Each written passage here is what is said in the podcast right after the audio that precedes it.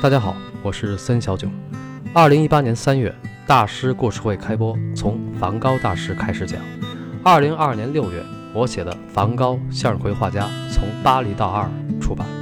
大师故事会的群友们成了这本书的第一批读者。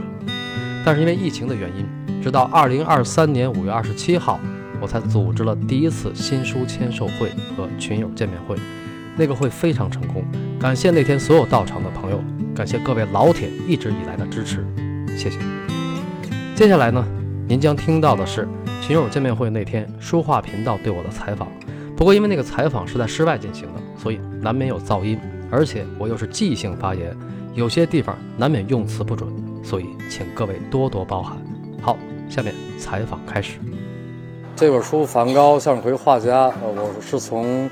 二零一九年初开始写的，因为最开始是因为我在一八年在那个喜马拉雅平台上有一个音频节目，呃，那么关于梵高的书呢，这个市面上有很多，啊，然后梵高的事迹啊，比如说这个向日葵啊、戈尔啊、自杀之谜啊，大家都清楚，但是我觉得梵高的价值，呃，他对于这个世人的价值，对于呃后人的价值，其实是他的艺术价值，啊，然后呢。呃，但是我们更多的看到呢，是梵高是作为一个病人画家出现啊，或者说一个被原生家庭抛弃的孩子。我觉得这个好像不太是他的本质。其实梵高充满了英雄主义啊，因为荷兰呢是一个重商民族，从十七世纪黄金年代的这个崛起，然后到十九世纪时的最低谷的时候，就像梵高画那个吃土豆的人，他为什么会那样呢？对吧？然后梵高为什么他的价值观就跟荷兰主流价值观相背离呢？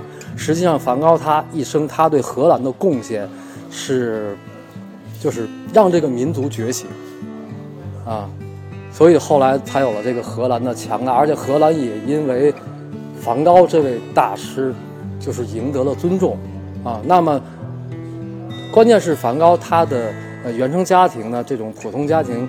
呃，跟我们中国现在很多老百姓的家庭很相似啊。他父母对他的期望就是你好好学习，找一个好工作，将来生活的体面啊。而且，虽然他是这个十九世纪下半期的人，他小时候朗读者一对一啊，什么家教这名校都上过，跟我们现在很像，对吧？